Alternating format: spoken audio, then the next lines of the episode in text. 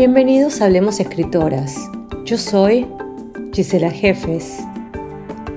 Nos encontramos en la sección Estéticas del Antropoceno Tres Preguntas, una iniciativa que intenta ahondar frente a la catástrofe climática y ecológica presente en la experiencia creativa de autoras y artistas y reinstaurar, si es posible, una cultura del cuidado que nos reconecte Hoy visitamos el universo de Marisela Guerrero y le hicimos tres preguntas. Frente a los cambios que el Antropoceno va produciendo en el planeta y las crecientes alteraciones geológicas que los humanos estamos provocando, ¿cuál es el rol de la literatura y el arte? ¿Y es posible o no dar cuenta estéticamente de estos cambios? Me gusta imaginar que es inevitable. La cultura y las propuestas estéticas contemporáneas, desde la primera acumulación de capital, ya son en sí mismas alteraciones antropogénicas por jugar con un nombre, aunque para mí es más claro considerarlo desde el concepto capitaloceno, es decir, no es la humanidad en abstracto quien ha alterado las condiciones planetarias, sino personas, familias y estados concretos detrás de capitales económicos y políticos quienes han tomado decisiones para colonizar, depredar y convertir en mercancía todo lo que conocemos y estamos por conocer, incluso la conciencia ambiental. No podemos abstraernos del tema ni de las condiciones de creación inherentes a un estado de las cosas en crisis perenne. La literatura y el arte son condiciones del capitaloceno y a su vez el capitaloceno es una condición medular del arte y la literatura, de la cultura en general, la ciencia, la medicina, el lenguaje. Imposible hablar de otra cosa, aunque no se hable o no se pretenda, es imposible como dejar de respirar, creo, mientras se siga vivo. ¿Cómo visualizar, además de la crisis planetaria y el imaginario escatológico, nuevos mundos o mundos alternativos, tal como lo proponen escritores como Margaret Atwood cuando señala, las utopías van a volver porque tenemos que imaginar cómo salvar el mundo. Vamos de utopía en utopía, creo. Ese es uno de los principales ejercicios del arte y la escritura, imaginar posibilidades para salvar el mundo o incluso para inventar otros mundos o hasta para proponer su apocalipsis.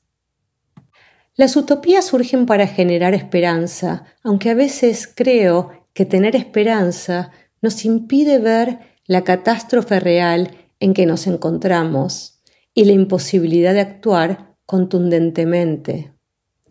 Creo que a veces consideramos que con pequeñas acciones se lograrán grandes cambios, como separar la basura o dejar de utilizar un día el auto. Aunque me he vuelto muy escéptica al respecto, sobre todo considerando que son los capitales económicos y políticos quienes toman las decisiones para regular y dosificar el apocalipsis. ¿Cuáles son los textos, trabajos y obras que más te inspiraron a escribir?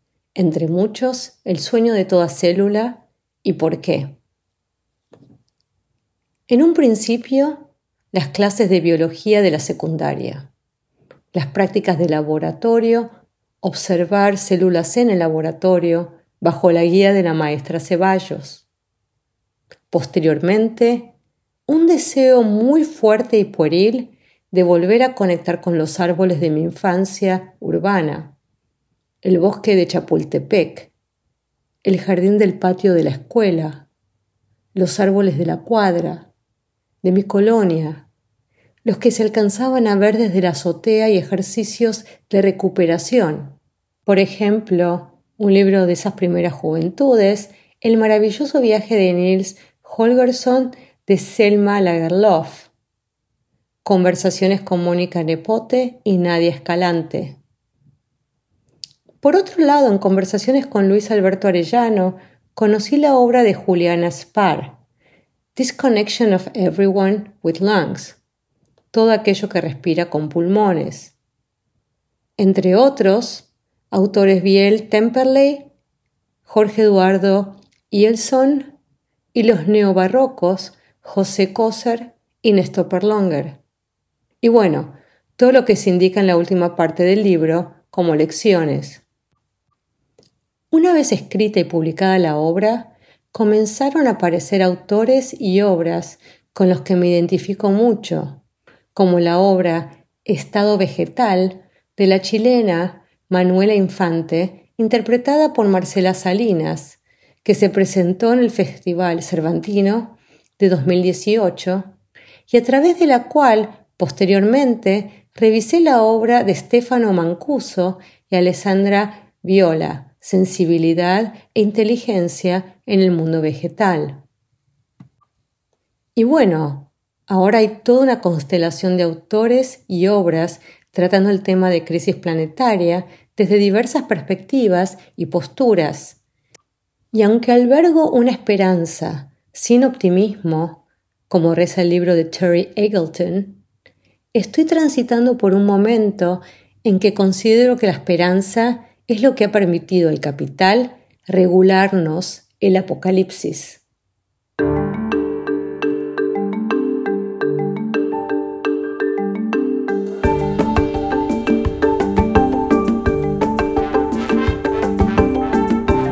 Muchísimas gracias por acompañarnos en la sección Estéticas del Antropoceno, tres preguntas.